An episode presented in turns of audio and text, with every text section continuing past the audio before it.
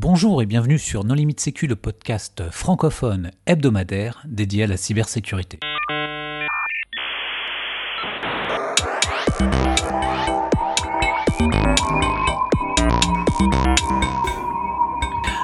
Alors aujourd'hui, un épisode sur la conférence STIC édition 2018. Pour discuter de ce sujet, les contributeurs Non Limite Sécu sont Christophe Renard. Bonjour. Hervé Schauer. Bonjour. Marc-Frédéric Gomez. Bonjour. Vladimir Collat. Bonjour. Nicolas Ruff. Bonjour. Et moi-même, Johan Uloa. Alors, Nicolas, est-ce que tu veux bien rappeler les... ce qui caractérise le stick pour les gens qui ne connaîtraient pas? Alors, le STIC, c'est une des plus grosses et plus anciennes conférences de sécurité en France. C'est la 16e édition cette année, en 2018. Euh, cette année, il y avait environ 800 participants. Donc apparemment, c'est la capacité maximale de la conférence, puisque cette année, ils n'ont pas réussi, ou ils ont réussi à la dernière limite avant toutes les places. Alors que historiquement, avoir une place à stick, c'était un peu euh, la loterie, ou euh, enfin, c'était c'était assez difficile. La caractéristique de cette conférence, c'est qu'elle est entièrement francophone. Il y a quelques interventions en anglais, mais c'est essentiellement francophone. Euh, des papiers sont demandés d'au moins 8 pages. Donc chaque auteur doit rédiger un papier de 8 pages, ce qui produit des actes assez volumineux à la fin de la conférence. Et ça se passe à Rennes, donc euh, pas question de disparaître pour retourner au bureau en milieu de conférence, sauf pour les gens de la DGA qui sont du coin, mais pour les autres, euh, ils sont obligés de rester trois jours sur place, ce qui donne lieu à quelques, quelques nuits assez torrides en marge de la conférence. Pour peut-être préciser que c'est aussi une conférence très étatique, avec beaucoup d'institutionnels, hein, DGA, ANSI et d'autres organismes gouvernementaux, à un point où cette année, par exemple, ANSI avait affrété un bus pour aller au stick. Donc il y avait un bus de 50 personnes, 50 agents de l'ANSI enfin, qui sont allés Le bus, c'était aussi à cause des, des, grèves et du risque d'annulation de train. Je pense qu'il y a un point qui est important aussi dans, la, dans le contenu des conférences, c'est que c'est une conférence technique. Et donc euh, les sujets qui sont présentés euh, sont euh, assez larges, mais traitent de, de façon générale de, de, points techniques assez pointus. C'est quand même réservé à des gens assez opérationnels. Un manager qui va au stick, ils, se sont, ils se sent très vite très seuls. Quoi. Non, non, il y a de l'alcool le soir, donc il ne se sentira pas seul. Hein. Je suis pas tout à fait d'accord avec ça parce que historiquement le stick était un peu un mix de reverse engineering très hardcore et de la conférence juridique euh, voire quelques conférences de haut niveau. Et cette, enfin, depuis quelques années, il n'y a plus de conférences juridiques. Donc effectivement, maintenant, euh, les RSSI qui viennent au stick se sentent très seuls. Mais ça n'a pas toujours été le cas. Un autre point qui est intéressant avec le stick, comme, bon, comme beaucoup de conférences sécurité, c'est qu'effectivement, euh, il se dit euh, quasiment autant de choses entre les interventions des conférences euh, que, et après que pendant la conférence elle-même. Bah, c'est le principe du réseau. Tu es quand même là pour réseauter quand tu as 800 personnes qui sont dans le même domaine et qui euh, apprécient les sujets, euh, la conversation va finir très tard dans la soirée. Alors moi, je te confirme que j'ai rencontré à Stick des gens que je ne connaissais que par Twitter, mais dont je ne connaissais même pas le vrai nom. Et heureusement, euh, grâce à la magie du badge et des, des, interventions inopinées, on a pu se retrouver dans les travées et discuter. Très bien. Alors cette année, quelles sont les conférences qui vous ont marqué alors, moi, en tant que pentester, euh, enfin, ou ancien pentester, euh, il y a deux conférences que j'ai bien aimées. C'est celle sur euh, les cartes ILO de HP, donc une sorte, un autre système de management à distance, hein, qui n'est pas le Intel AMT vPro, etc., qui s'appelle DRAC chez Dell, et chez HP, c'est ILO pour Integrated Lights Out. Et en gros, bah, c'est une carte qui est alimentée dès que la prise de courant du serveur est branchée. Et une fois qu'on a compris un peu comment ça fonctionnait, bah c'est la cata, quoi. Je veux dire. Euh, c'est open bar. Accès, accès, à distance sans authentification, accès au système d'exploitation qui tourne sur le serveur, euh, possibilité de backdoorer le firmware euh, malgré les, les, mesures de sécurité mises en place par le constructeur, etc. Non, ce qui est absolument Et... génial, c'est que dès que le, le, serveur est sous tension, il y a un véritable système d'exploitation qui est en marche, euh, qui est totalement invisible de l'OS principal. Alors ça fait bien longtemps qu'on a toujours dit que tous les logiciels qui cherchaient à détecter les logiciels malfaisants sur l'OS principal, ils étaient à la ramasse, que c'était forcément euh, sur tous les systèmes périphériques qui constituent de plus en plus des vrais OS, que ce soit le contrôleur de 10, d'entrée-sortie, de vidéo, de, etc. Mais alors là, avec ILO, mais, mais c'est complètement délirant. On a un système qui a son propre accès réseau, qui, qui bypass absolument euh, tout l'OS central. C'est C'était vraiment génial. À la base, c'est quand même fait pour. Hein. Ce sont les systèmes qui te permettent de faire de l'administration complètement out of band du serveur et de potentiellement récupérer le serveur si le système a planté. Ça date quand même d'avant euh, les machines virtuelles et ça te permettait vraiment de- d'installer un serveur à partir d'un CD. Enfin, Et, de et prendre ça le et ça a sauvé la vie à beaucoup d'administrateurs. Quand le data center est à 3000 km et tu dois dire je dois faire un reboot de la machine, récupérer une partition, c'est quand même un outil extraordinaire. Et puis, faut pas l'oublier, une carte ILO, ça se branche pas sur Internet. Une carte de management de serveur, Voilà, alors clairement, alors est-ce qu'il y a eu des vulnérabilités qui ont été euh, révélées ou? Euh, Il y a des vulnérabilités qui ont été euh, révélées et corrigées depuis dans ILO 5, parce que les travaux datent de l'année dernière. Mais euh, ils ont mis à disposition un kit sur GitHub qui permet de reproduire tous les travaux, et ça aussi c'est quand même assez appréciable, parce qu'il y a beaucoup de conférences euh, qui te disent euh, on fait des trucs magiques, mais t'envoies jamais la couleur, alors que eux tu peux tout reproduire de A à Z. Et, et- effectivement, ils ont communiqué de manière responsable. Il y a eu des CVE euh, de- d'assignés, etc. Mais euh, quand tu dis qu'on n'envoie pas sur Internet, euh, je sais plus combien ils en ont trouvé avec Shodan, mais ça se comptait en milliers. quoi. Oui, c'est euh, c'est le, c'est comment dirais-je, tant- euh, au départ, euh, c'est très pratique parce qu'on dit je mets un serveur euh, sur le net à 3000 km de chez de mon lieu de résidence et je peux faire un robot toutes les opérations de maintenance. Et puis on se rend compte très rapidement bah, que c'est open bar quoi. Il faut quand même préciser qu'il y a un port euh, Ethernet dédié. Donc le mettre sur Internet, c'est quelque chose de volontaire. Donc normalement, si tu suis les... Alors, sur, sur les îlots, tu as un port dédié, c'est pas forcément le cas sur toutes les versions de Dell ou les Mm. IPMI, Hydra, etc. Ou des fois tu multiplexes sur un port, mais euh, normalement tu peux mettre un VLAN dédié. Euh, tu, dis, tu disais qu'on ne les trouve pas sur Internet, mais là on les trouve, c'est au milieu de toutes les DMZ. Et c'est bien pratique pour un attaquant qui a euh, piraté un, premier serveur de trouver des îlots ou des hydracs autour de lui, de profiter d'une vulne non patchée parce que bah c'était pas sur internet et de devenir euh, administrateur euh, ou route sur la machine Bah. qu'il a attaquée. De préférence si c'est un hyperviseur, euh, puisque maintenant la plupart des machines physiques font tourner des hyperviseurs, et ça lui donne bah, une escalade de privilèges fantastique. Oui, surtout qu'il Donc faut, faut pas négliger le fait que les gens les mettent assez peu sur internet, mais par contre ils les mettent assez librement sur le même réseau. bah, les VLAN d'administration, euh, Christophe. Celui qui est interne au DMZ. Eh, quoi. on, on les Pas- des, on les sur des forcément VLAN d'administration, tu vas trouver aussi bien des, des cartes de management que des bêtes disques euh, ou autres. Et ce qu'il faut savoir, c'est que grâce à ces cartes, les exploits sont publiés, on peut euh, largement avoir accès euh, au shell de la machine, mais surtout on peut avoir toutes les clés de chiffrement, même si on se dit mes disques sont chiffrés, je suis protégé. Non, non, c'est une, une illusion, les, les clés privées sont librement accessibles. À partir du moment où on peut naviguer Mm. dans la RAM. En deux mots, euh, qu'est-ce qu'on peut recommander Puis on- ensuite, on va passer au sujet, au sujet suivant. Bah, déjà mettre à jour. Et puis ensuite, euh, si possible, de- bah, si ce sont des interfaces dédiées, ne pas les connecter si on n'en a pas besoin, ne pas les utiliser. Et sinon, mettre ça dans des réseaux dédiés, euh, out of band, qui ne sont réservés qu'à l'administration, et si possible avec des DMZ vraiment dédiés pour cet usage-là. Et de préférence avec des PVLAN sur ce type de réseau. Ouais. C'est vrai que le private Mm. VLAN aussi, ça peut aider effectivement. euh. Très bien. Alors, d'autres conférences vous ont marqué Euh, moi, j'ai beaucoup aimé la vidéo sur euh, Tempest. Donc, qui s'appelait euh, Risque associé aux signaux parasites compromettants. En gros, Tempest, c'est une technique de la NSA qui date, je crois, d'il y a au moins 30 ans, je dirais, euh, et qui permet de, euh, peut-être plus que ça, euh, et qui permet de, en fait, de voir ce que voit une personne sur un écran par les émanations électromagnétiques de d'un câble, d'un bout de métal qui traîne, qui dépasse, et, en fait, tu arrives à reconstruire l'image et à l'afficher sur un écran. Et donc là, il y a eu une démonstration qui a marché, où l'orateur en fait a pointé une antenne sur un écran CRT et a pu afficher sur son écran à lui. Alors c'était en noir et blanc, un peu dégueulasse, mais ça se voyait quand même, c'était très lisible euh, le contenu de l'écran. Et bon, c'est une attaque qui était très connue depuis très longtemps par les services de renseignement. Par contre, ce qui été très impressionnant, c'est le coût. Le coût aujourd'hui du fait de, euh, du SDR, donc la radio logicielle, est abaissé à moins de 200 dollars de matériel pour réussir à faire, faire l'attaque. Ce qui est quand même assez impressionnant. Et Il faut pas de mur, il faut.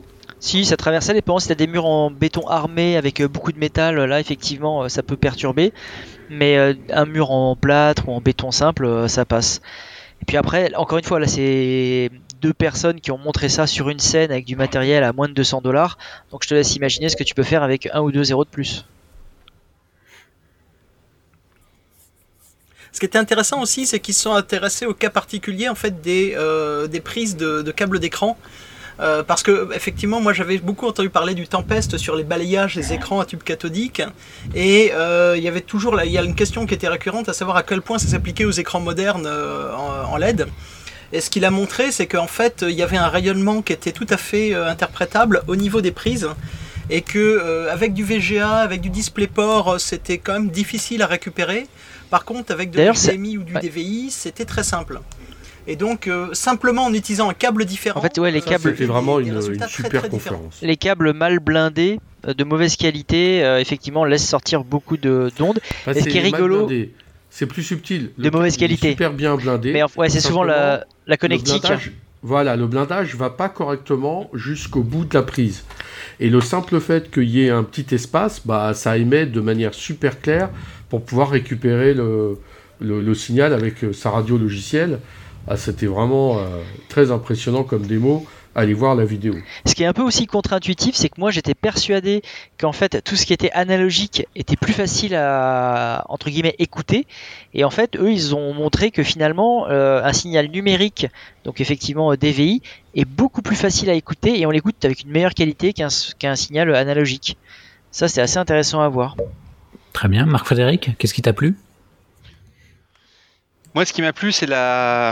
Alors, j'étais pas présent euh, au stick, j'ai regardé ça par les, euh, les streamings. C'est celle sur le certificat de transparency. J'ai trouvé ça impressionnant le boulot de l'assurance maladie. Ce qui m'a beaucoup plu, c'est le but de, de leur démo, c'était de montrer la surveillance des dépôts des certificats par rapport à des faux sites qui vont être émis pour faire du phishing. Pardon. Et ce qui était euh, extrêmement intéressant, c'est qu'ils ont expliqué. Alors au début on dit bon c'est du proof of concept et après ils ont ils ont mis à disposition sur euh, GitHub euh, toutes les euh, tous les exemples. C'était vraiment quand moi j'ai vu la, vidéo et 30 secondes plus tard je regardais mes équipes j'ai dit je veux le même. Je veux qu'on installe ce genre d'outils. Bah, j'espère que j'espère que nous aurons l'opportunité de de les entendre au micro de nos limites mm. sécu. En tout cas, si on les invite, ils sont d'accord pour venir. Ah, l'invitation est lancée. Hervé alors moi, en dehors de, de certificat de transparency que j'ai trouvé euh, très intéressant, très pratique, très concret, puis ça changeait un peu d'avoir des ingénieurs sécurité d'une institution qui n'est pas forcément connue pour, pour sa sécurité, même si elle s'appelle la sécurité sociale. Moi j'ai beaucoup aimé euh, la présentation sur SAP. Voilà, le, fait de, rappeler que ce sont parfois les, les, les, outils euh, dans lesquels tout le monde fait confiance, qui n'ont absolument pas fait l'objet d'audit, et dans lesquels on ne fait pas du tout attention euh, à son prestataire fournisseur de ce logiciel parce que il euh, y a malheureusement euh, une situation contractuelle défavorable même quand on est à CAC 40. Bah, j'ai bien aimé. Le papier est bien fait aussi dans les actes. Et est-ce qu'il y a des sources disponibles Est-ce qu'on peut tester quelqu'un qui a SAP Est-ce qu'il peut s'appuyer sur leurs travaux? Alors ça, c'est compliqué parce qu'en fait, il te faut des librairies particulières que tu n'as pas publiquement pour pouvoir les utiliser et, auditer SAP. Donc, euh, il faut avoir SAP. Mais ça, ça s'est beaucoup démocratisé. Maintenant, ils ont une version PME que tu peux récupérer gratuitement. Ils ont des versions cloud que tu es en click to deploy. Euh, donc, euh, tu peux aujourd'hui, tu peux avoir accès à du SAP plus facilement que tu ne pouvais il y a, il y a quelques années où effectivement il fallait avoir un compte de support, etc. sinon, qu'est-ce qu'il y avait d'autre Il y en avait pas mal. Sur le coup de, Debian qui avait bien galéré avec Meldon et Spectre euh, qui découvre à la dernière minute, c'était aussi intéressant. Et la conférence concernant euh, la bibliothèque de cryptographie formellement vérifiée là, pour Firefox, vous en pensez quoi? Bah, Ça va l'air bien. Mais euh, j'étais pas réveillé. Bah. donc, j'ai lu le papier. Bon, pour résumer, en gros, c'est les gens de l'INRIA qui réutilisent donc du F-Star, qui est un langage formel qu'ils ont développé avec Microsoft, qui va euh, ensuite euh, générer du code C qui va être compilable pour euh, remplacer en fait la libNSS dans Firefox. Et l'avantage du F-star à l'origine, c'est qu'il est formellement vérifiable. Et comme c'est la même équipe qui a bossé sur les attaques type, enfin, qui, qui fait MiTLS, la suite de tests qui a trouvé une série d'attaques sur le protocole TLS, on peut supposer qu'ils savent ce qu'ils font. Maintenant, ouais, je sais pas trop quoi en penser. Au moins, c'est de la recherche un petit peu appliquée dans le sens où ça a terminé, enfin une partie de la, librairie, je crois juste l'implémentation de courbe elliptique a dû terminer dans, dans, Firefox. Donc au moins, il y a un petit peu d'application, quoi.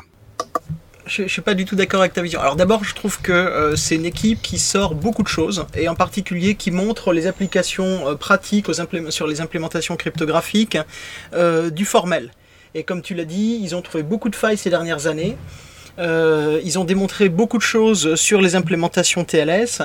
Et là, ce qu'ils ont fait, c'est quand même assez remarquable. C'est-à-dire qu'ils ont, et c'est pas que les courbes elliptiques, hein, il y a aussi des algos symétriques. Ils ont une implémentation formellement prouvée euh, des primitives de cryptographie euh, contemporaines, c'est-à-dire pas celles qui sont un peu historiques, mais les Tchatchavin, euh, les Poly 1305, etc. Et euh, ils la font du formel à l'implémentation, ils l'intègrent avec NSS et euh, ils ont fait le travail de l'intégrer et de le faire intégrer par les équipes de Mozilla, ce qui veut dire qu'aujourd'hui, il y a dans les dernières versions de Firefox une cryptographie qui est de confiance sur les algos modernes. Et, et en plus, ils ont démontré qu'ils avaient des gains de performance par rapport aux implémentations préexistantes. Euh, donc moi je trouve que c'est un travail très intéressant parce qu'on reproche beaucoup aux gens qui font du formel d'être dans l'abstrait et de ne pas avoir de cas pratique. Et euh, là, on a un cas concret où euh, toute la communauté des utilisateurs de Firefox bénéficie d'un travail théorique financé par nos impôts, ce qui est quand même plutôt sympa. Alors, dans le blog post de novembre dernier, où ils parlent de leur intégration dans Firefox 57, ils disent qu'ils supportent que Curve 25519. Après, je ne sais pas, peut-être qu'il y a eu des travaux depuis.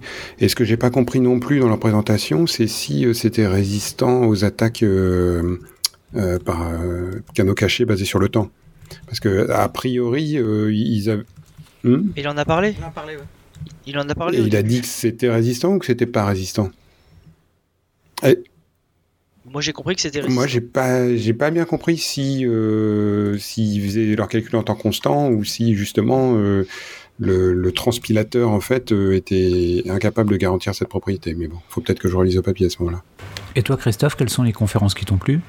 Alors oui, moi il y, en a deux que j'avais bien, que j'ai bien aimé, euh, que j'ai trouvé intéressantes, qui étaient euh, celles qui présentaient les fonctions de VM, de machines virtuelles protégées, qui était quelque chose que je connaissais pas en environnement Microsoft et en environnement ESX, e qui permet de chiffrer les VM et comment fonctionne la gestion de clés.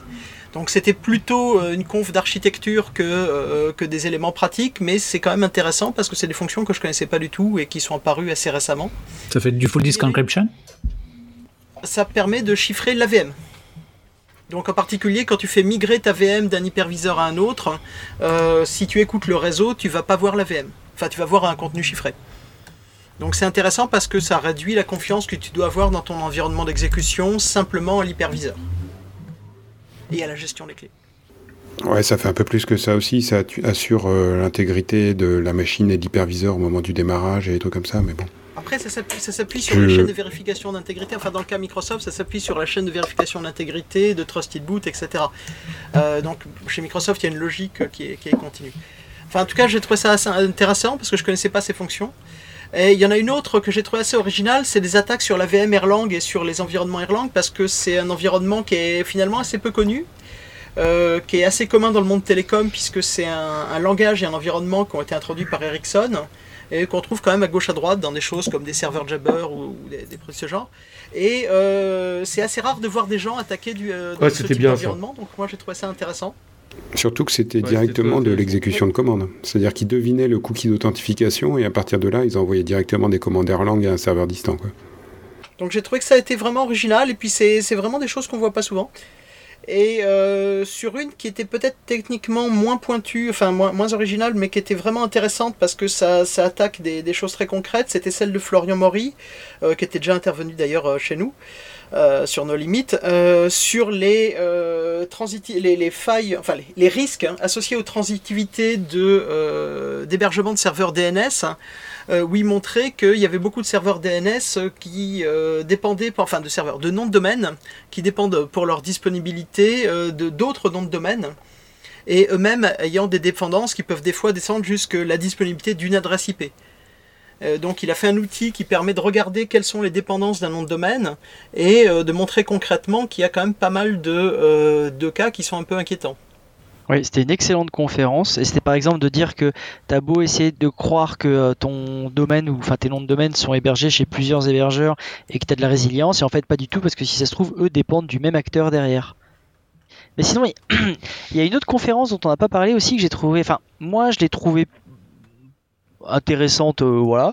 Mais beaucoup de gens sont venus m'en parler après pour me dire qu'elle était hyper intéressante. C'est celle concernant Yadif qui en gros permet de faire un diff général sur chaque changement de distrib. Enfin, l'idée c'est pas de faire un diff, c'est plutôt de trouver des similarités. Parce qu'il y a le, le bindiff classique, en fait, ça sert, va dire, à trouver à, quel endroit dans un logiciel close source a été patché euh, une faille, en, trouvant la fonction qui a changé. Alors que si j'ai bien compris l'essence de leur euh, outil, c'est plutôt de passer du temps à analyser un binaire. Par exemple, ils ont cité Chrome euh, comme exemple. Et ensuite, de backporter automatiquement les noms de fonctions dans un binaire très similaire pour pas avoir à refaire l'analyse. Donc en fait, le but c'est de trouver la similarité maximale et, porter les noms de fonctions d'un binaire à l'autre. Euh, c'est un outil de la DGA qu'ils avaient déjà, enfin ils n'avaient pas présenté cet outil, mais leur framework qui s'appelle Yako, ils l'avaient déjà présenté l'année dernière. Et eux, ils prétendent que ça passe à l'échelle et que ça marche sur des très gros binaires en un temps raisonnable.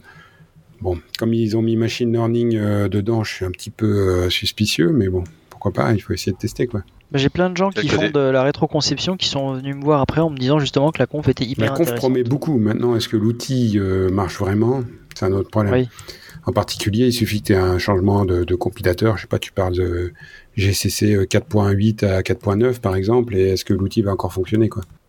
Très bien. On a fait le tour sur les confs? Non, on peut passer au rump. Alors les rump justement, qu'est-ce que c'est déjà les rump? Les rump sessions, c'est des sessions de 3 à 5 minutes. Donc cette année, c'était 4, hein, puisque ça dépend du nombre d'inscrits. Et euh, l'orateur, enfin ça fonctionne à l'applaudimètre. Donc euh, si l'orateur se fait applaudir, il doit partir. Et si personne n'applaudit au bout de 4 minutes, l'orateur a le droit à du temps supplémentaire. Donc il y en a eu un ou deux qui se sont fait sortir cette année de manière assez, euh, assez peu élégante, euh, dont Philippe Biondi par exemple. Euh, par contre, euh, moi j'ai pas trouvé que les rumps étaient passionnantes cette année. D'habitude c'est l'occasion de se lâcher. Il y en a eu quelques-unes assez épiques où l'orateur vient cagouler avec avec de l'hélium pour voilà. Enfin il parle avec de l'hélium pour pas qu'on le reconnaisse. Donc Philippe, Philippe Bionti avec sa PKI de clé SSH là, je n'ai pas souvenir qu'il s'était fait jeter. Non, il s'est pas fait 4 minutes, les gens ont applaudi. voilà. Non, mais c'était très bien. C'était très bien. Ouais, ouais. Euh, alors oui, le, niveau moyen des rumps, euh, oui, oui, je suis d'accord avec Nicolas, était moins bon que ce qu'on a pu connaître dans le passé. Mais dans le passé, on a quand même eu des bons, voilà, des, des rumps euh, qui sortaient de l'ordinaire. Tu peux pas avoir des rumps qui sortent de l'ordinaire euh, tous les ans. Au-delà de ça, pour faire une run, parce que j'en ai fait une, tu dois quand même envoyer ton sujet et tes slides. Et euh, dès que tu parles de vulnérabilité, on te demande si elles sont corrigées, si à partir de ce que tu vas montrer, on est capable de les exploiter, et un certain nombre de questions comme ça. Donc tu peux plus présenter aujourd'hui, comme à l'ancienne, des 0 day euh, sur des trucs non ça c'est faux parce que moi j'ai préparé ma run en descendant les escaliers de l'amphi, donc tu peux, t'es pas du tout obligé de. Ouais, mais bon. Ouais, mais c'est. T'es un des rares à pouvoir le faire. Non, déjà, il y avait des ramps euh, qui étaient de la pure publicité. Donc ça, je pense que, bon, euh, pourquoi pas, hein, euh, si on accepte ce genre de ramp, mais personnellement, je n'avais pas le sentiment que c'est... Tu, tu, veux parler celle des IoT, des IoT? Non, non, je, je, dis simplement qu'il y avait... non, mais ça peut être la publicité pour quelque chose qui n'est pas à but lucratif, hein. ça reste de la publicité. Euh, donc, euh, enfin, je veux dire, il n'y a pas forcément de de, de, contenu. Après, bon, euh, oui, alors il y a, y a quelqu'un de LFI à admin de domaine. ah bah oui, oui, bon bah ok, voilà, nous on est des bons pentesters. Mais non, c'est pas ça. ce qui était rigolo, c'est que j'ai failli, j'ai failli me faire sortir en plus. Hein. Perfect SQL injection. ça c'était de la pub, Hervé, c'est de la pub pour screen.io. La, et ben voilà, c'est, j'ai pas compris. Euh, non mais je, je, je bon, j'ai dit qu'il y avait des, des, trucs, ça m'a semblé de la publicité. Euh, ah oui, il y en a qui viennent te dire, ah oui, mais alors moi je vais faire une conférence, hein, mais il y aura que 100 personnes qui seront sélectionnées euh, suite au fait qu'ils ont réussi un CTF, je sais pas quoi, enfin bon. C'est sous-entendu, non mais ici, là, au stick... c'est trop mainstream. moi, à ma conf, il y, aura pas euh, voilà c'est trop mainstream il y aura pas de naze. La conférence de Thibaut elle était rigolote quand même sur les red teams Parce qu'en fait, ce qu'il expliquait tout simplement, c'est que lui, il bosse euh, donc euh, au CERT, euh, comme il le dit, d'une petite PME de 150 000 Ouais, ça, personnes. Et il disait effectivement euh, quelques retours d'expérience qui lui ont permis de, de griller des red teams et voire même d'anticiper des attaques de red team, euh, par exemple du fait du certificat de transparency grâce à Virus Total, des trucs comme ça. Et c'est vrai que c'était très Oui, très quand drôle. il lève un abuse euh, et qui fait déconnecter euh, le, le site internet et les sites perso et la liaison euh, internet d'une entreprise parce qu'elle a commencé à attaquer euh, la sienne. Ouais, ça, c'est qu'il dit que parfois tu peux utiliser ton propre site ou serveur pour euh, faire ton euh, serveur de contrôle et tester ton outil, et que lui, en fait, comme il le détecte, euh, bah, il fait un takedown de ton serveur, et donc voilà, dommage. Non, c'est vrai que le mec qui utilise Virus Total et qui va pas penser que le CERT-LG il le monitore, bon ben il est un peu naïf. Qu'en fait, je pense que les gens savent pas que quand tu uploads un fichier sur Virus Total, tous ceux qui ont un abonnement payant et les éditeurs d'antivirus récupèrent le fichier. C'est même surveillé. Oui, Mais, c'est même mais non, ce que je veux dire, c'est que les je pense que je pense que les gens, On l'a déjà expliqué ici. les gens ne le savent peut-être pas. Ils pensent peut-être que quand Ah bah, ils a les envoient. Non, non, mais même les gens, Mais- les gens, pas que les intimes, les gens, euh, genre euh, ma femme, enfin, les gens savent peut-être pas que quand ils envoient un document qui contient des éléments confidentiels sur Virus Total, C'est mais- sexiste comme mais non, remarque. mais c'est parce qu'elle est, mais non, mais elle est pas dans l'informatique, elle est dans le Les marketing. sécurité se rendent pas compte qu'on envoie sur, euh, qu'ils envoient sur Virus Total des trucs qu'ils partagent avec le monde entier, puisqu'il Oui. y a- il y, a même une conf qui est sortie cette année qui Oui. énumérer Ah, tu peux- les documents tu- sensibles qu'on trouvait sur Virus Total que des gens avaient passé sans doute pour vérifier qu'ils n'étaient pas vérolés. Donc euh, oui, c'est un problème parce que euh, la perception euh, qui est que Virus Total est simplement un antivirus est erronée. Virus Total, c'est un système de partage de fichiers suspects. Et pourtant, c'est un super outil. Hein. Mais ce qu'il faut, c'est envoyer le hash, quoi. On a beau le répéter en interne, c'est ce qu'on constate. Hein. Bah non, Moi, ce même que pas. J'ai bien aimé dans ce que disait Thibaut, c'est le, le typo squatting, où euh, comme il, il surveille tous les noms de domaine qui ressemblent aux leurs, il détecte la boîte euh, qui fait la mission un mois avant qu'elle Et après, Ouais, avec le Wiz, ils détectent tous les clients de cette même boîte et euh, ils, ils peuvent notifier leurs collègues qu'il va y avoir une attaque de Red Mais Team. oui, oui. mais ouais. Il y- il y aurait eu des bons, des bons passages pour la minute fail dans cette run. Non, non, ça, ça, ça, c'était vraiment génial. Ça, les trois runs que j'ai bien aimés, donc c'est celle-là, c'est celle sur l'outil de forensic Docker, mais pour ceux que ça concerne, hein, euh, Docker Explorer, parce que c'est vrai qu'on manque un peu d'outils, et euh, le truc sur les web shells en, en web dev, enfin en WinDev. Alors si vous savez pas ce que c'est que WinDev, Ah oui. c'est impossible à expliquer. Mais sinon, C'était Aide Antoine. Ils avaient des superbes photos marketing. J'ai toujours adoré ce produit, moi. Ah, Moi j'ai bien aimé, j'ai bien aimé la, la, la rump de, de Nicolas Yous sur les, les sorties de, de graphes euh, des arborescences matérielles. Oui, c'est un petit tool rigolo, mais euh, je trouve que le but des rumps c'est aussi des fois de présenter un petit tool qui vaut pas la peine de faire une conf mais qui est intéressant. Et moi, j'ai bien aimé la conf d'Aurélien Borde aussi, qui euh, n'était pas streamée, mais qui a été enregistrée, donc vous pouvez aller la voir sur le site, où il explique qu'en gros, euh, Microsoft a ajouté quelque chose qui s'appelle les Protected Users, qui, sont, qui est un groupe qui contient des utilisateurs très sensibles, donc il n'y a jamais de, de mot de passe en clair ou de HNTLM qui est conservé pour ces utilisateurs. Et en fait, suite à un bug dans Windows 2016, le hash n'est pas généré au login. Mais si l'utilisateur verrouille sa session et ensuite se relog, à ce moment-là, il y a des hashes euh, SHA-1, NTLM et autres qui sont générés pour cet utilisateur. Et le meilleur, c'est la réponse de Microsoft qui dit euh, les protected users ne sont pas une fonction de sécurité, donc on ne corrigera pas ce bug. Il y, avait aussi une petite rump sur les injections dans YAML euh, qui montrait que la communauté Python est très très réactive à 3 ans près.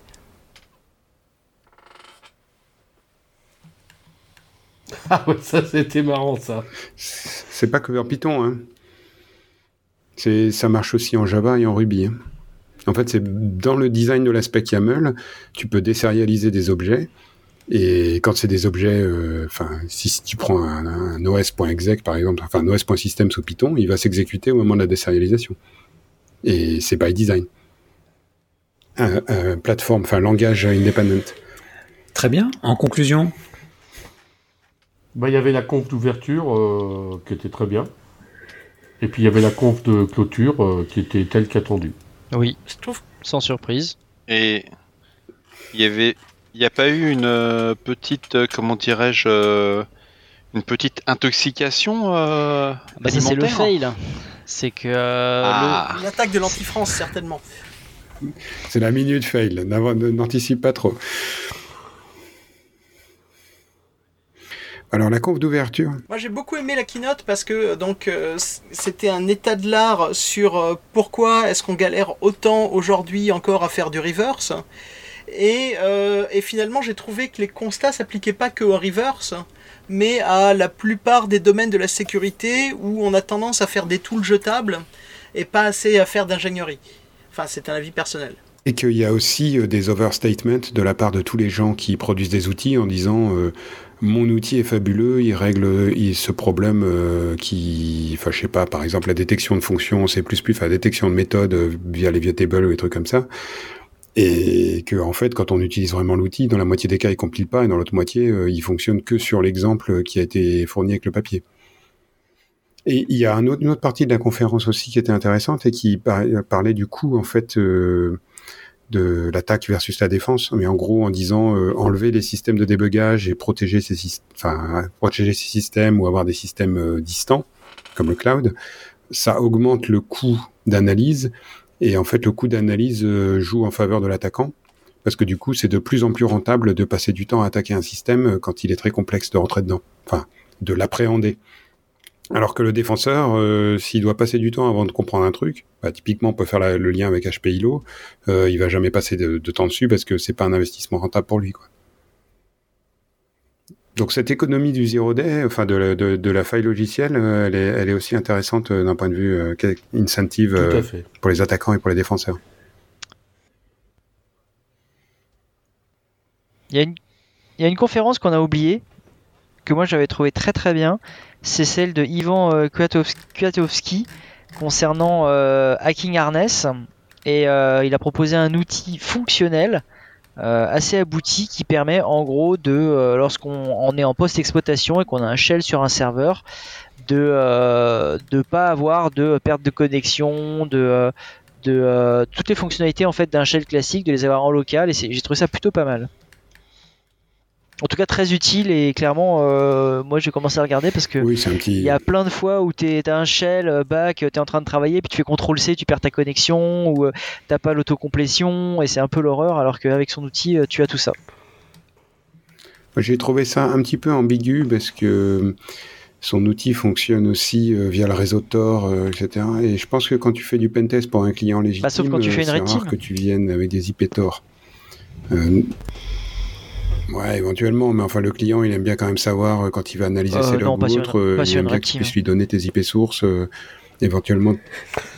Moi, je trouve ça intéressant parce que c'est la différence entre le faux Red Team, et on en a eu ici euh, au micro de No Limit Sécu, et le vrai Red Team. C'est-à-dire que lorsque tu fais du pentest, tu ne fais qu'avec des adresses IP euh, qui ont été données Ah à oui, bien l'avance. sûr.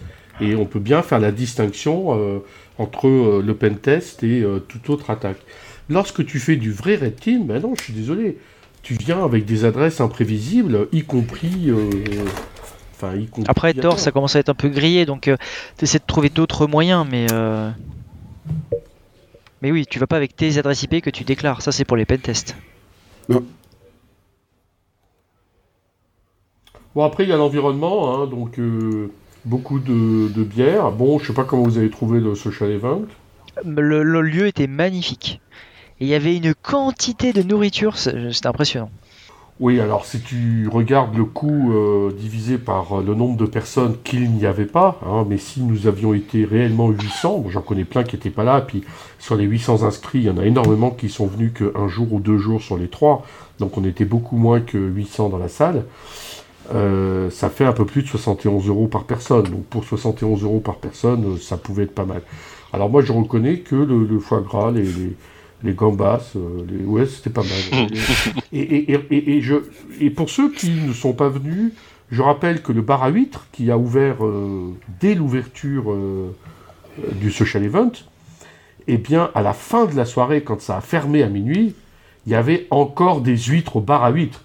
Donc quand on dit qu'il y a un bar à huîtres avec euh, les huîtres à volonté, bon bah c'est vrai, une fois qu'on a mangé une douzaine d'huîtres, on passe à autre chose.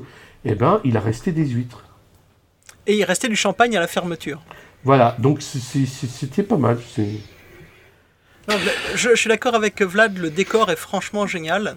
Et euh, comparé au vieil amphi euh, dans lequel étaient les conférences l'année dernière de la fac de droit et euh, la halle qui est sympa mais quand même pas aussi jolie, franchement le, le, nouveau cadre est, Après, remarquable. Et je trouve aussi que bah, les organisateurs ont vraiment bien géré la montée en volume parce que logistiquement c'était nickel. J'en ai entendu beaucoup critiquer, dire oui, il n'y a plus de charme, etc. Alors je deviens peut-être un vieux con, mais franchement c'était quand même hyper agréable. Au contraire, Moi j'ai trouvé ça vraiment génial. J'ai adoré. Il y avait un vrai charme là. Bah, je crois- après, bon. Les gens disent il n'y a plus de charme sous-sol- euh, parce que personne n'a vomi, en fait. Je crois que c'est ça que ça veut dire. C'est ça le charme de la conférence. Bon, oui, en alors con- euh, il suffisait d'aller aux toilettes. hein. Donc, euh, non, moi je trouve qu'il y avait un vrai charme parce que effectivement c'est un ancien couvent. Bon, en conclusion, je pense qu'on peut dire que- qu'on recommande de participer à cette conférence. Alors, il, il faut aller plus loin. Il faut, euh, ils ont beaucoup insisté sur le fait qu'il n'y a pas assez de papier. Donc, effectivement, ils ont reçu euh, 39 propositions pour euh, 24 papiers qui ont été acceptés. Ça, ça reste un taux intéressant. Ça veut dire qu'ils ont pu quand même, euh, enfin, éliminer pas mal de, de, papiers. hein. Euh, mais ça veut dire aussi que, voilà, on a un tout petit peu plus d'une chance sur deux d'être pris quand euh, on postule. Donc moi j'invite aussi les auditeurs euh, à pas hésiter euh, à essayer de, de proposer une présentation pour l'an prochain.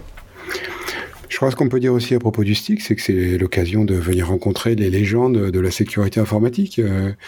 Parce que la répartition du public, apparemment, c'est 10% de gens qui viennent depuis la première édition et 90% qui viennent pour la première fois. Donc euh, ça c'est aussi c'était assez inattendu. Il y a de plus en plus de gens euh, qui dont c'était le premier stick et cette année quand ils ont fait le vote à main levée, j'ai trouvé que c'était particulièrement marqué. Il, y a, il y a vraiment une très très grosse rotation de, de- du public, je trouve.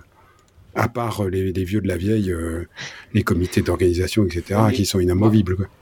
Mais moi j'explique ça de manière régulière. Dans les sociétés de services, il y a 15, 20, 30, 40, 50 consultants. Eh bien, ce sont jamais les mêmes qui, euh, enfin, à part le, chef ou voilà, ce sont parmi les consultants, ce ne sont pas les mêmes qui vont au stick chaque année. Et donc, ça crée euh, naturellement euh, un renouvellement des gens qui, qui viennent au stick. Et puis, je pense que même dans des grandes institutions, euh, euh, ce ne sont pas les mêmes qui vont au stick chaque année. C'est pour ça qu'il y a beaucoup de gens qui, qui- qui font leur premier stick chaque année. Mais là, il y en a aussi qui regardent pas mal de, de confs en streaming. Et il paraît que le streaming était très bien. Enfin, Je confirme, c'était- il était de bonne qualité. donc euh, ça donne aussi un retentissement à l'événement qui est beaucoup plus large que les gens qui, qui sont sur place. Vladimir, Oui. c'est l'heure de la minute fail. Et oui, alors une minute fail un peu particulière, parce qu'on ne va pas parler d'un cas concret de sécurité, mais plutôt du stick, de ce qui s'est passé au stick, puisque donc euh, l'organisation, euh, enfin la conférence organise euh, les déjeuners du midi, et, euh, et donc le premier jour, donc le mercredi, le déjeuner était à la grande halle de Rennes, euh, place des Lys, et il y avait donc euh, une petite tartelette aux légumes, du, de la dinde au curry avec des pâtes et un petit dessert, je sais plus ce que c'était. Et donc il y avait 800 personnes. Bon, certains n'y sont pas allés. Deux stands pour le plat chaud, à gauche et à droite. Ceux qui sont allés à droite, très bien. Tous ceux qui sont allés à gauche, euh, grosse intoxication alimentaire et ont passé la nuit aux toilettes. Donc plusieurs centaines de personnes se sont retrouvées intoxiquées et euh, ont passé leur nuit aux toilettes. Donc ça c'est vraiment le gros fail, mais qui n'est pas du tout dépendant euh, des organisateurs plus du traiteur. Euh. Un truc, un truc rigolo, c'est que apparemment tous les gens qui allaient à la pharmacie euh, à, côté de, à côté de la conférence avec le tour de coustique, à peine entrés dans la pharmacie, les pharmaciens leur disaient Ah, c'est bon, je sais, ce que vous, je sais pourquoi vous venez, tenez hop de l'imodium, du smecta, bonne journée. Très bien. Euh, en conclusion, on peut peut-être rappeler que les conférences euh, sont disponibles, euh, les vidéos sont disponibles sur Internet? Sur le site, Sur le du, site du stick. avec les actes et les slides. Alors, pour nos, pour nos auditeurs, c'est sur euh, www.sstic.org. Merci pour cette précision. Chers auditeurs, nous espérons que cet épisode vous aura intéressé et nous vous donnons rendez-vous la semaine prochaine pour un nouveau podcast. Au revoir. Au revoir. Au revoir. Au revoir. Au revoir.